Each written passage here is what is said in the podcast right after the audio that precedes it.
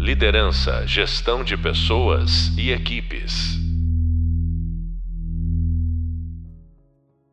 Olá, bem-vindos e bem-vindas ao podcast da disciplina Gestão de Pessoas. Eu sou a professora Raquel Delali e no podcast de hoje vamos falar sobre modos de avaliação em recrutamento e seleção. E para falar sobre esse assunto, a nossa convidada de hoje é Mariana Mesquita, líder com ampla experiência na estruturação de processos seletivos e programas de recrutamento e seleção.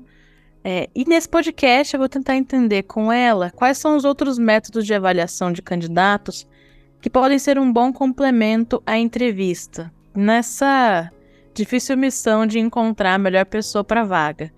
Então, Mari, bem-vindo ao podcast. Obrigada, pessoal.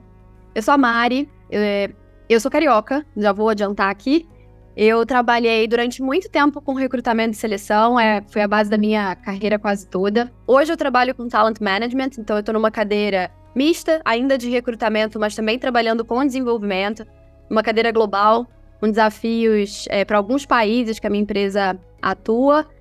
É, e com um olhar muito de produto também. Então, sempre pensando em resolver e entregar soluções que o negócio precisa de uma forma estruturada, de uma forma trazer eficiência, escalabilidade. É... Vai ser um prazer conversar com vocês aqui sobre esse tema que eu gosto tanto, que eu trabalhei tanto na minha carreira, que é recrutamento. É isso, Mari. Eu queria muito te agradecer por topar o convite que pude te acompanhar um pouco na tua trajetória profissional. Eu aprendi muito com você. E eu acho que não, não tinha pessoa melhor realmente para compartilhar conhecimento com os nossos alunos aqui sobre esses outros métodos, porque a gente fala tanto de entrevista, né? A entrevista, e, e é, enfim, variavelmente vai cair na entrevista, mas é, tem um complemento todo, né, do processo seletivo que às vezes acho que a gente passa batido, né, nessas nossas conversas. Mas vamos lá. É, começa contando pra gente quais são esses outros métodos possíveis de avaliação de candidatos para além da entrevista, para a gente é, entender do que, que a gente está falando.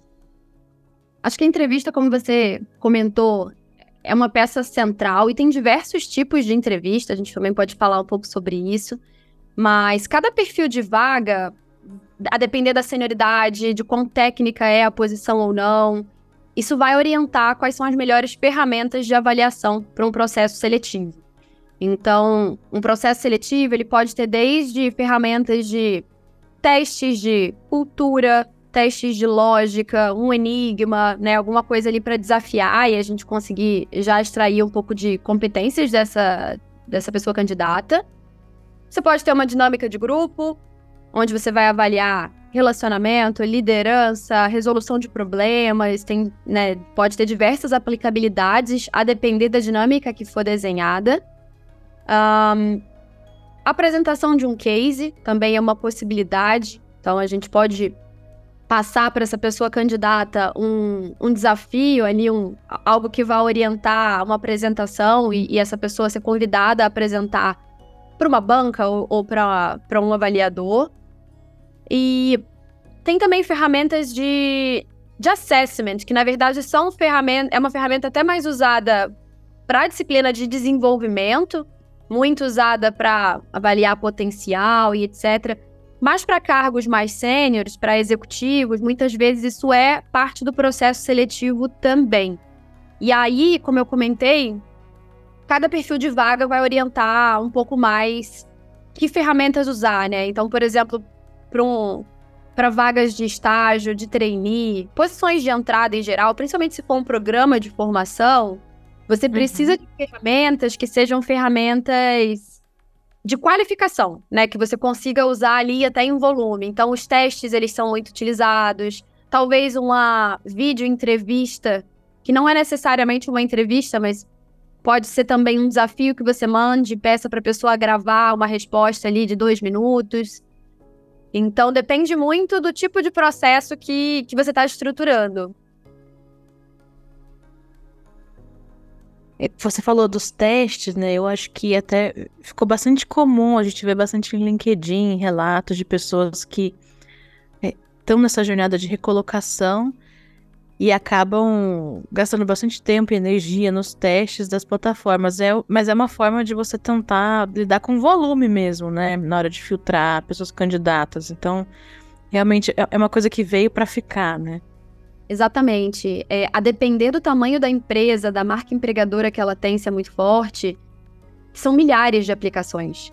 Então, eu, eu já conduzi programas de estágio que eram 16, 17 mil candidaturas então, para o recrutador, isso é muito importante. Traz inteligência para o processo. E se for bem utilizado, né? Se você conseguir correlacionar de alguma forma o resultado que esse teste que você tem, é, o resultado do teste que você usa, né, com a posterior performance dessas pessoas dentro da empresa, isso também pode ser um preditor. Então, o que eu quero dizer aqui é esse teste que a gente faz lá no início, né, lá no processo seletivo, é, o resultado que ele tem, essa pessoa depois entra tra para trabalhar na empresa um ano, dois anos, você vai ali, você consegue ter um modelo de se tem alguma correlação positiva e padrão, e talvez você possa reaplicar isso para o seu processo seletivo. É algo que demanda mais um médio prazo, é, mas que com certeza traz muita inteligência e ciência, vamos dizer assim, para o processo seletivo. Ciência, não, é, é isso. A, até se você puder compartilhar com a gente um exemplo de necessidade para em relação ao perfil da vaga com um desses modelos diferentes de avaliação em processo seletivo. É, porque você colocou isso muito bem, né? Depende do contexto, eu posso aplicar uma dinâmica, um case. Conta pra gente um exemplo desses de aplicação para tangibilizar um pouco a nossa conversa para quem está nos ouvindo. Vou, vou continuar aqui no exemplo de programas de entrada. É, hoje a gente fala muito também sobre formar as pessoas, a gente sabe que, que, que vivemos num país também de muitas discrepâncias, então formar pessoas para alguma carreira, algumas carreiras se mostrou muito importante. Desde estágio, carreiras técnicas, então essas vagas de, de entrada, como eu disse, muitas vezes você precisa de uma ferramenta mais para avaliar volume, é, e aí, como aplicabilidade, você pode usar o, o exemplo do vídeo. Então, para programas de estágio no passado, a gente fez um, um vídeo que foi muito legal, que foi pedir para a pessoa candidata falar qual foi a maior conquista da vida dela. E foi muito legal porque teve gente que relatou conquistas de ter entrado na faculdade federal, de eram pessoas atletas, então durante a faculdade também nadava, fazia ginástica, fazia, enfim, e aí tinha uma rotina muito muito particular por isso. E acho que isso traz muito dos valores que você está buscando, né? Então, toda empresa, quando está recrutando alguém, é, recruta, claro, potencial, alguma experiência, mas recruta alguém que tenha afinidade com a sua cultura, com seus valores. E acho que essa pergunta foi muito poderosa, né? A maior conquista, a escolha da pessoa já dizia também muita coisa, né? Então é uma pessoa mais protagonista, é uma pessoa mais corajosa, é uma pessoa mais. Enfim, é, acho que, que esse foi um exemplo muito legal de uma ferramenta diferente. Uh, a de testes, né, que a gente comentou, eu gosto bastante. É, como eu disse, a gente precisa ter uma amostragem para a gente conseguir ter correlação, conseguir usar essa ferramenta também de uma forma mais interessante, ou até de abandonar a ferramenta também, viu, Raquel? Então, você tá usando um teste, não Ah, é? Não tá encontrando, é, não tá encontrando ali uma correlação positiva depois, talvez você deva reavaliar se esse teste está sendo assertivo. Então, tem também esse exercício dessa pessoa recrutadora questionar os métodos que ela está usando e talvez readaptá-los. Mari, e dinâmica de grupo? Eu acho que é, é um método de avaliação que a gente precisa des desmistificar um pouco, né? Porque causa muito, muito frio na barriga de quem passa pelo processo. Mas eu fico curiosa aqui, eu acho que é interessante esclarecer isso para os alunos. Quando a gente usa uma dinâmica em grupo, o que, que a gente busca quando a gente elege esse método de avaliação? Em geral, para uma dinâmica de grupo, acho que de novo é um exemplo de um, de um teste, de, um, de uma ferramenta né, utilizada para cargos mais de entrada. Não consigo imaginar a gente fazer uma posição de um gerente sênior, do diretor e ter uma dinâmica de grupo. Acho que, inclusive, é, tem uma questão aqui de confidencialidade, né? Conforme as vagas vão ficando mais sêniores, você não quer que as pessoas saibam que você está naquele processo. Então, a dinâmica de grupo, ela precisa ser aplicada, na minha visão, em, em posições mais de entrada mesmo. É, jovem aprendiz, estágio, trainee, enfim. E tem, uma, tem um, um, um poder ali muito grande desse, desse exercício, que é você avaliar o relacionamento em, em equipe, né, em grupo, e olhar liderança, né? Então você tá ali num grupo de cinco, seis pessoas, tem um problema para resolver, né? Normalmente é dessa forma que é estruturada. Muitas vezes a empresa até traz um problema real que ela já vivenciou. É... E dali sempre saem, né? Tem a pessoa que vai trazer mais ideias, tem a pessoa que vai executar mais. E vai depender muito do que, do que aquela empresa está buscando naquela dinâmica. Em geral, né, quando a gente pensa em numa vaga de entrada, pode ser que ela esteja buscando até várias coisas. Uma pessoa para o jurídico, você vai estar observando um, um grupo de competências, uma pessoa para a área de pessoas, um outro grupo de competências. Mas diria que relacionamento, né, trabalho bem em equipe, problem solving, então, né, como que a gente é objetivo aqui em resolver esse problema que a gente tem na nossa frente, e algum aspecto de liderança, que, claro, é algo super desenvolvido e, e, muito trabalhado pelas empresas, mas também existem características que são da pessoa, né? A pessoa pode ter características de liderança e de tomada de, talvez não liderança, né, mas de tomada de decisão, de resolução de problema. Isso talvez já esteja ali na pessoa e com uma dinâmica você muito provavelmente vai conseguir observar. Então, se tudo isso é critério de avaliação para uma posição de entrada, ótimo, dinâmica super combina, né? É isso, é bem circunstancial, né? É isso. E qual desses métodos você acha que é, é o menos explorado? E por quê? Tem algum que você acha que as pessoas exploram pouco na hora de estruturar um processo de recrutamento e seleção? É, eu acho que um processo de seleção padrão, vamos dizer assim, chamar, não sei, 80% das vagas, estou trazendo esse número da minha cabeça, tá? É, vai ser mais pautado em entrevista. E talvez diferentes tipos de entrevista. Você vai ter entrevista com a liderança, com stakeholders chaves ali da posição, eventualmente com pares. Cada uma dessas entrevistas deveria avaliar uma camada diferente, né? uma um processo seletivo onde você passa por diversas entrevistas e todas te perguntam a mesma coisa, ele tá mal estruturado. Então, acho que esse é o mais, é o mais comum. Menos comum, não sei, acho que diria que talvez o, o assessment, ele é uma ferramenta mais cara, mais direcionada a vagas mais seniores e, de novo, mais direcionada talvez até para desenvolvimento, né? O resultado de um assessment, ele vai ter ali desde uma bateria de, de testes de avaliações de cultura cognitiva, algumas entrevistas estruturadas de forma a tirar também competências dessa, né, extrair ali evidências de competência. Então ele traz pro, pro líder, pro, pro time de, de pessoas, um mapa que ajuda muito no desenvolvimento individual.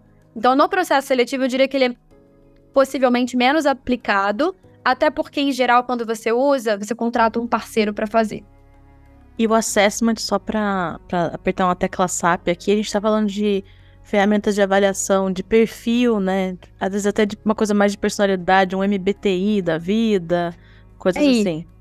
É um conjunto, a gente chama de assessment quando ele é uma avaliação mais profunda, em mais camadas, com um conjunto de ferramentas avaliadoras, desde entrevistas mais básicas mesmo, a entrevistas né, onde a gente vai tentar extrair ali situações, então se é um cargo de liderança, a pessoa trazer diversas evidências e eventos onde ela tenha tido comportamento X, Y, Z, e também pode ter, como você disse, ferramentas é, de teste para a gente entender um pouco mais da personalidade, de potencial, e aí é um conjunto de dessas ferramentas, a gente acaba chamando de assessment.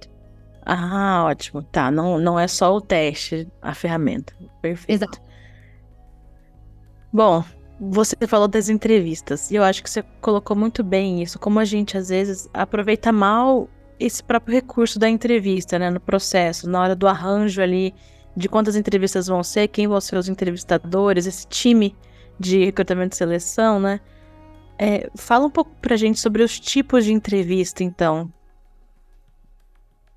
Um, acho que entrevista ela pode ser desde uma conversa inicial, que a gente chama de phone screening, que não, não chega a ser uma entrevista, né? Aquele bate-papo ali para ver quanto que a pessoa ganha, se ela tem ou não inglês, se ela tem ou não alguma né, é, ferramenta, algum conhecimento que é essencial para a vaga.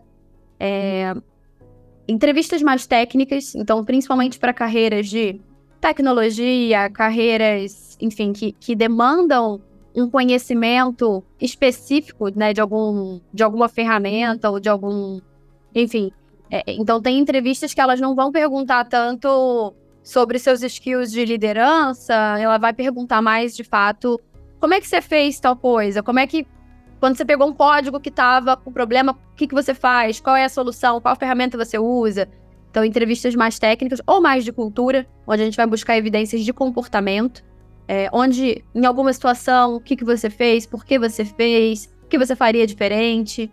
É, entrevista tem formato desde, poxa, presencial ou online, né? Isso faz diferença. Então, quando você chega, Hoje é menos comum, né? Mas se chegar numa empresa para fazer uma entrevista, você já tá na entrevista desde o hall do elevador, né?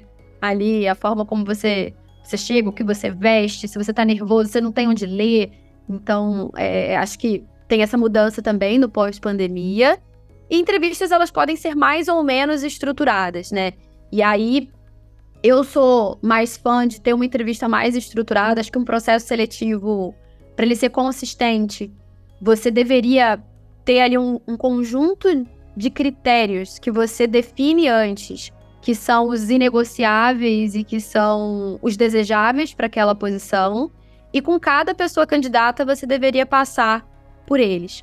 É, e até, se possível, fazer um, um, um, rating, né? Fazer ali uma escala de avaliação. Então, poxa, a Mariana, nesse critério de liderança, de, de 0 a 5, acho que ela não tem tanta experiência, então vou dar aqui um 3. Mas já a Raquel que eu entrevistei, caramba, liderou times muito grandes por muito tempo, trouxe evidências muito sólidas, ela é um 5. Isso no final de um processo, acho que não precisa nem ser números, né? Mas pode ser um, é, enfim, atende, não atende, enfim.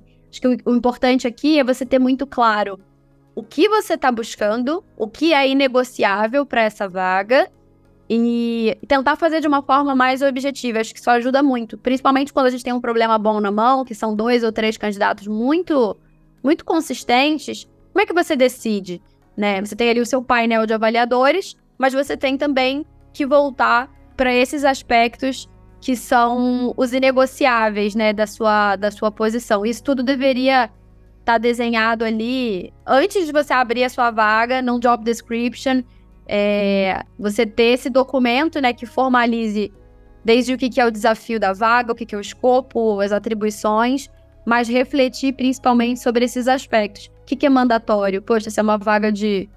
É, uma vaga para o jurídico, a pessoa tem que ter formação em direito, ela tem que ter é, certificações, se ela vai trabalhar no mercado financeiro também. Outras vagas não têm certificações necessariamente, mas muitas vezes tem uma demanda de inglês, de uma proficiência em alguma ferramenta específica. É, e acho que isso ajuda também nesse processo de avaliação. Tem uma coisa em entrevista que eu sei que você também é adepta, que é o anti-pitch, né? E, e, eu acho que, que é legal até explicar para quem ouve a gente o que, que é o anti-pitch e como que ele pode ser colocado ao longo das entrevistas, aonde cabe o anti-pitch. Então, me ajuda a conceituar o que, que seria o anti-pitch aqui no processo seletivo. Olha, não sei se eu vou ter a conceituação aqui ipsis literis, mas eu diria que num processo seletivo hoje, é, acho que passou esse momento onde a empresa finge ser finge ser o que ela não é para o candidato e o candidato finge ter os conhecimentos é, que ele não tem para conseguir aquela vaga. A gente não vive mais nesse, nesse mundo hoje. É, todo mundo quer crescer, todo mundo quer ter carreira, mas todo mundo quer ter equilíbrio de vida, quer ser, né, quer ser feliz. Então, eu diria que num processo seletivo é muito importante transparência e clareza. E às vezes até com essa pitada de de força, né? Então você trazer no seu discurso tudo que a empresa é, mas também o que ela não é. Né? Então aqui a gente trabalha num ambiente onde você vai encontrar isso, aquilo.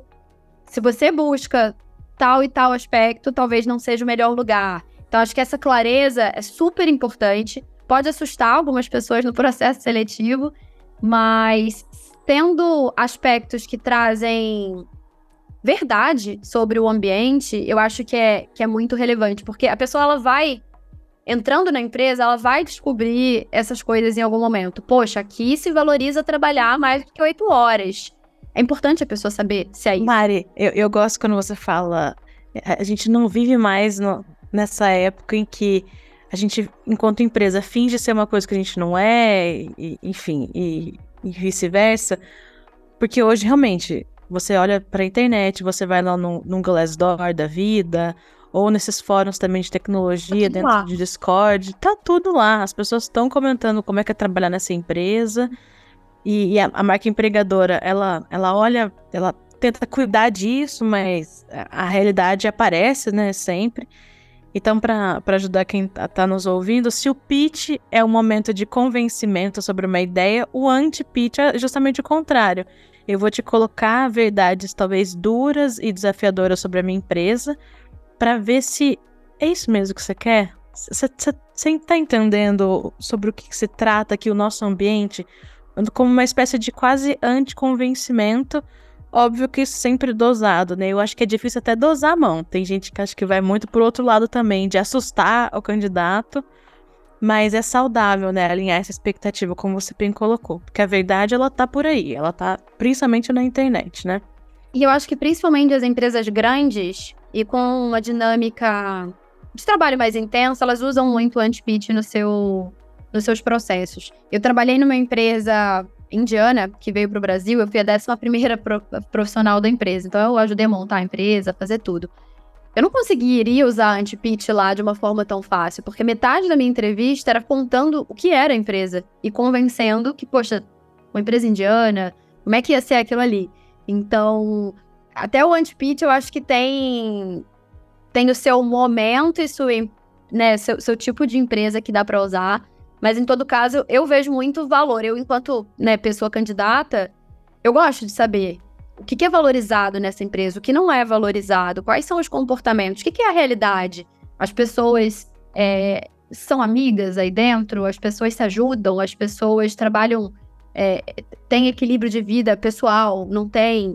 É, e é muito interessante porque é isso que você falou. Tá tudo na rede, tá tudo na internet. E, e trazer isso como no, parte do processo seletivo, eu acho que é necessário.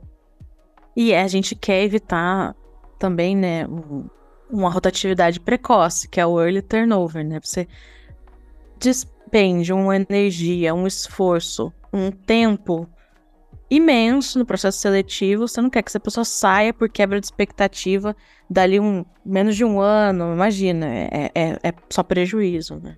Ninguém entra numa empresa para ficar seis meses, um ano. Então, quando a pessoa sai antes, é porque provavelmente aconteceu algum alguma quebra de expectativa, algum problema, ou ela, né, pode ter recebido uma outra oportunidade, mas em geral teve ali uma quebra de, de expectativa, seja com a cultura, com a liderança, com, enfim, um ritmo. Então, é bem isso mesmo. Agora, seguindo aqui adiante, Compartilha com a gente, Mara, uma experiência tua sobre um desses métodos que foi fundamental na complementariedade com a entrevista. Um, um outro método que encaixou bem na entrevista, que, que, você pensou, poxa, se não fosse esse método, acho que minha avaliação seria totalmente diferente e talvez eu tivesse cheia de pontos cegos aqui. Um, pensar aqui um pouco. Um, Acho que a gente teve uma experiência também, eu tive uma experiência no passado de para uma vaga muito técnica, onde a gente fez um desafio técnico que foi dado para a pessoa candidata fazer antes. E na entrevista ela foi um misto de uma entrevista de fato, entender as motivações, conhecer a pessoa, mas também pedir para ela apresentar aquele desafio. E como era uma carreira de programação, a pessoa rodava ali o código na frente da pessoa avaliadora. E às vezes o código dava problema, é, e, e, a pessoa entrevistadora também podia fazer as perguntas. Mas qual caminho que você foi? Por onde você foi? O que faria diferente? Acho que isso, para além de resolver o problema, porque o objetivo não era, óbvio, se o código rodasse melhor, mas o objetivo não era necessariamente chegar ali no, no código tá sem problemas, mas era a pessoa saber explicar por que, que aquele problema estava acontecendo, porque ela achava que aquele problema estava acontecendo, que poderia ser feito para corrigir. Então, ali você conseguia, ao vivo, né, com, com os entrevistadores junto, construir soluções para um, uma proposta. Então, nunca é necessariamente sobre encontrar a solução, mas é você encontrar caminhos que vão te levar até lá. Isso, né, claro, numa. Tô trazendo o exemplo de uma vaga muito técnica, mas acho que é aplicável para qualquer posição, né? Então, colocar situações para a pessoa que você está entrevistando e avaliando podem te, te, mostrar muito da forma dela pensar. E se vocês passarem por, por entrevistas que tenham esses momentos, não fiquem ansiosos ou preocupados depois se tiveram a resposta certa. Acho que, de novo, é menos sobre a resposta certa e mais sobre a linha de raciocínio que você vai trazer, né? Tem muito aquela coisa de. Tem muita gente que usa aquelas na entrevista, aquelas coisas de. Ai, ah, numa sala, quantas bolas de tênis cabem? Ele não espera que você saiba essa resposta, mas ele quer ouvir de você qual racional que você faria para chegar na resposta. Então, uma bola de tênis, ela tem ali não sei quantos centímetros por não sei quantos centímetros, eu pegaria o tamanho da sala, nananã, e aí eu fa... Enfim, ele, ele quer entender o seu racional para chegar na resposta e não necessariamente a resposta. Então, case, acho que é um exemplo muito legal. E acho que ainda em entrevista, que é o você trazer pessoas entrevistadoras que tenham visões complementares. Então, a gente está aqui, né, trabalha na área de RH. É, mas estou contratando um business partner que vai trabalhar muito com finanças. Poxa, eu vou trazer essa pessoa de finanças que é um, um, um, stakeholder-chave para ele ser parte desse processo. Porque talvez ele vá ver coisas, ele vá avaliar uma camada diferente da minha, por ele ser uma pessoa com uma cabeça diferente da minha. Então, eu vejo muito valor. Eu sei que ainda é uma entrevista, você perguntou é, é, algo diferente, mas além do case, ainda dentro de entrevista, você ter esses olhares mais. É, mais técnicos, ou enfim, de alguém mais conectado ao negócio. Mas eu acho ótimo, Mari. É, até resgatando uma coisa que você disse no começo, a gente usa mal o, recurso da entrevista. Se a mesma entrevista para todas as pessoas do processo seletivo ali que compõem esse time que vai entrevistar, que vai recrutar, a gente está usando mal o tempo dessas pessoas e, e provavelmente a gente está tomando uma decisão com alguns pontos cegos. Então, eu, eu gosto quando você traz essa, essa provocação de o que, que eu quero explorar em cada entrevista e como que a gente se complementa dentro do, do mesmo método que é essa conversa. É, mas só de você, inclusive, mudar a pessoa, você pode explorar outros pontos. Então, eu acho isso muito positivo quando você traz, sim. E a, agora, esses desafios técnicos, eles dão muito trabalho, né? Mas, de fato, assim, como que você vai avaliar a técnica da pessoa se ela não materializa ali na tua frente o que ela faz e como ela faz, né? Isso só na entrevista também acho que não realmente é, fica insuficiente, né? É, é o, todo processo seletivo, ele, ele vai ali acessar evidências, né? A gente vai perguntar situações. Você pode fazer, e muitas vezes se faz, checagem de referência. Então, né, quando você está com um candidato finalista, você pegar também ali pessoas que trabalharam com aquela pessoa para tirar referências de fato. Em geral, as empresas pedem isso para a própria pessoa candidata. Então, é você que vai fornecer dois ex-líderes, dois ex-pares é, para essa empresa ligar. Então, você consegue, né? A empresa consegue ter ali um pouco mais de segurança, porque essas pessoas, obviamente, que foram indicadas por você, são pessoas que você provavelmente se relacionou bem, mas elas também têm o nome delas no mercado. Elas, também, elas não vão passar uma informação que não seja verdade. Uh, então isso é bastante, bastante utilizado no processo. Mas todo o processo seletivo, no fim, ele acaba sendo uma aposta, né?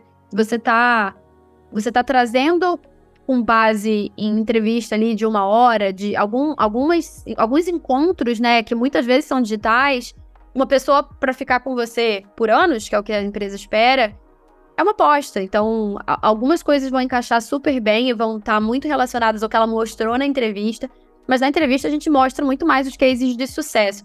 Eu até gosto de pedir para a pessoa falar de cases de insucesso também. E quando eu gosto mais quando a pessoa traz até espontaneamente, porque falar dos seus erros e dos seus aprendizados, né, sobretudo, não, não, não focar no erro, mas focar no aprendizado que aquilo ali trouxe, é, demonstra muita maturidade. Então, de novo, naquela linha de passou o tempo da, né, você fingiu que você não é, é você também mostrar, ó, isso aqui eu fiz, isso não deu certo, a gente aprendeu, mudou a rota, foi horrível, passamos, aprendemos e, e, e... Mas, mas, é uma aposta, né? A, a empresa e o candidato também, a pessoa candidata entra numa empresa, né, com hopes and dreams ali, sonhos, e, e enfim. E, e, às vezes não é o que você imaginava, você tem que lidar com aquilo e transformar essa realidade em algo que você consiga é, transitar. Gostei. A contratação, no final das contas, é sempre um salto de fé. É. é uma, a gente tem que aceitar isso um pouco também, né? Não dá para escanear a pessoa e cobrir todas as variáveis. Realmente, só no trabalho é que você vai ver muita coisa, né? É o um encontro mesmo. É no dia a dia e até né, nesse mundo mais digital que a gente vive, acho que até uma parte a gente perde. Porque uma coisa é a gente estar tá aqui, tela com tela, reunião, resolvendo o problema. Quando desligou, é ali, né, no cafezinho, é quando chega alguém na sua mesa para falar de um problema, a forma como a pessoa reage. Nada disso se vê mais, né, no dia a dia de trabalho. Então, sim, é um, é um, é salto de fé e, e onde a pessoa está tentando mostrar o melhor dela. Bom, eu sei que a gente já falou um pouco sobre esse tema, mas eu queria que você trouxesse a sua visão crítica também, pensando em experiência de pessoa candidata. É, e aí, voltando ao ponto da automatização e sistematização digital de candidaturas. Isso transformou, tem transformado os processos seletivos, a experiência dessas pessoas que passam por os processos. Na sua visão, como que essa automatização toda tem acontecido, onde ela pode melhorar e onde ela já tem sido muito útil e eficaz? É, como a gente comentou mais cedo na conversa, uma vaga publicada recebe centenas, milhares de candidaturas, né? Dependendo da, do porte da empresa, da marca empregadora dessa empresa. Então, para o recrutador, né? Para essa pessoa que está ali com essa função de encontrar a pessoa certa para a cadeira certa, ser eficiente, ele precisa ter ferramentas que ajudem a, a triar, né? Esses, esses perfis. Então, acho que é muito utilizado hoje, né? Automatizações para esse momento de triagem, chegar nos perfis que têm mais aderência com a vaga que você, que você tem aberta. E, e aí você tem desde o, o LinkedIn, né, a principal ferramenta para isso. Então, dentro do LinkedIn, as pessoas recrutadoras, você pode pagar para ter o recruiter, ter essa ferramenta. Então, você busca ali o cargo ou o grupo de cargos que você gostaria, é, tempo de experiência. Então, tô, ah, tô buscando alguém que tenha, que seja um gerente de, de, de produto, que ele tenha de 5 a 10 anos de experiência, precisa ter inglês, você coloca todos esses critérios e eles te, te mostra ali as pessoas que parecem ter aquele perfil, e aí você filtra a partir disso. Uh, então, né, para essa filtragem e chegar na pessoa certa, cargo, cidade, tudo você consegue colocar. O que a gente não consegue colocar são critérios que não deveriam ser colocados. Então, gênero, é, idade, você consegue botar tempo de experiência, isso é relevante mas o que não é relevante não entra. É... E também automatização, Raquel, muito utilizada para feedback. Eu sei que esse é um ponto dolorido quando a gente é candidato, né? De receber muitas vezes aquele feedback padrão, de obrigado a se aplicar. É... Então, eu sei que é chato, enquanto pessoa candidata, muitas vezes receber esse, esse feedback, ele é padrão. Mas esse também é um cuidado da nossa pessoa entrevistadora com garantir que a pessoa vai receber um feedback. Então, independentemente, né? Eu recebi 10 mil candidaturas, e isso é real, tá? Recebe-se 10 mil candidaturas, dependendo da vaga que você publica. Você garantir que todo mundo receba um feedback, mesmo que seja um feedback padrão, isso também já é um cuidado. Isso também é um. um né, você está sendo olhado. 10 mil currículos não serão avaliados. E aí eu acho que a automatização ela entra para ajudar muito essa pessoa recrutadora com isso, mas disparar esse feedback e até dá caminhos, né? E aí a forma como a empresa faz isso é que dá toda a diferença. É, pode ser um e-mail super frio e pode ser um e-mail de, poxa, não foi dessa vez, fica de olho, aqui tá a nossa página de carreiras. Então, tem ali outros caminhos. Acho que um processo seletivo bem estruturado nesse aspecto, é, ele pode até instigar mais o interesse da pessoa naquela empresa. De você falar assim, caramba, eu não fui contratada, eu não segui, mas que lugar legal, assim, que cuidado que eles tiveram, né? Acho que é, essa é a experiência que as empresas esperam.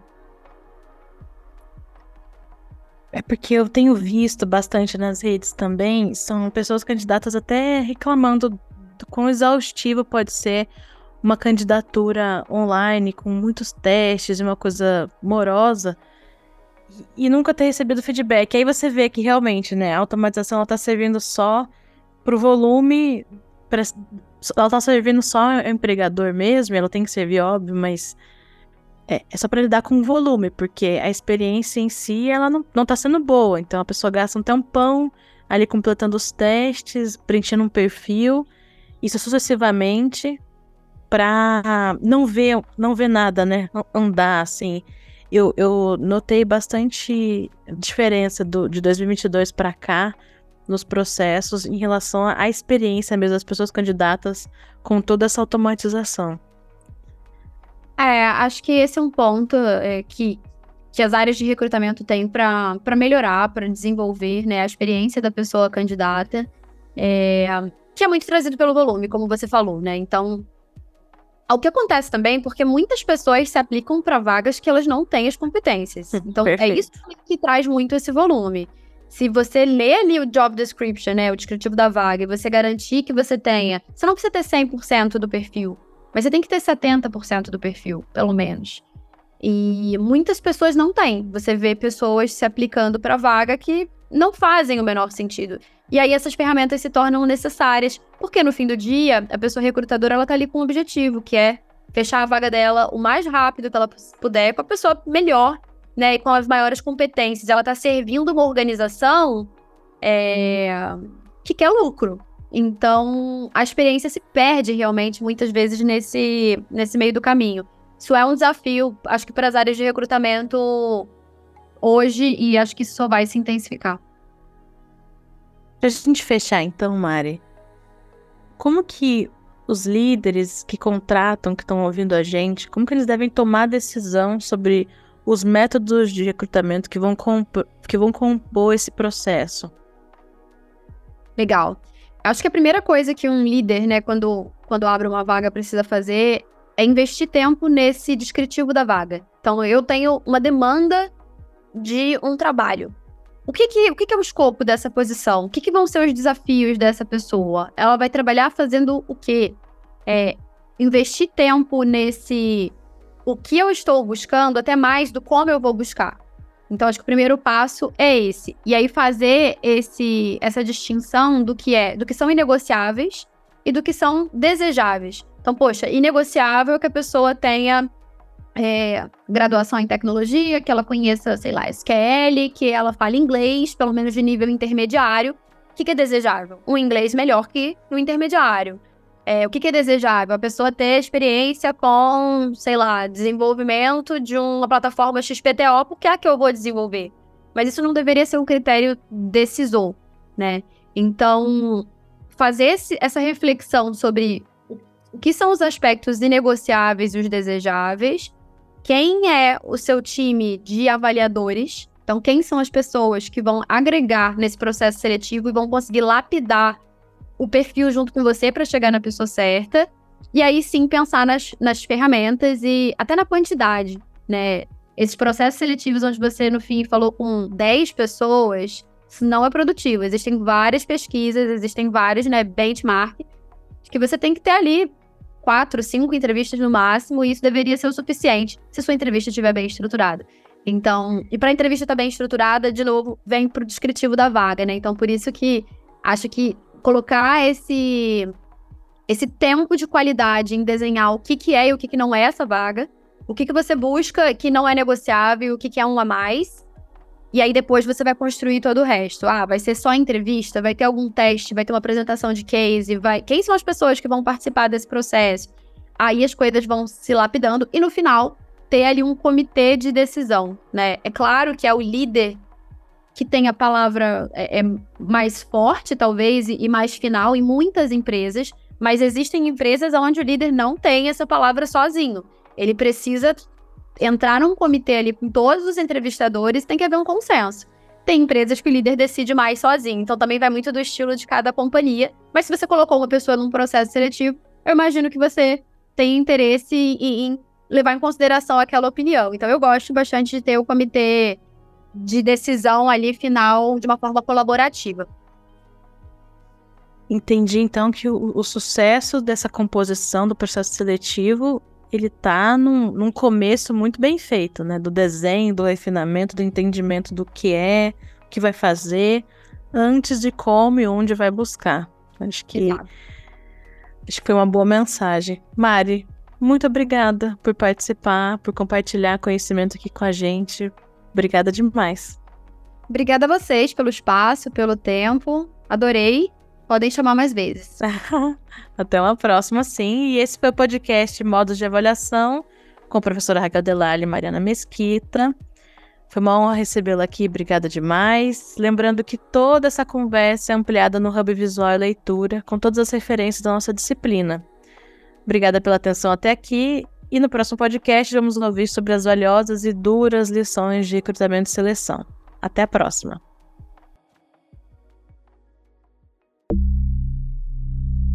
Liderança, gestão de pessoas e equipes.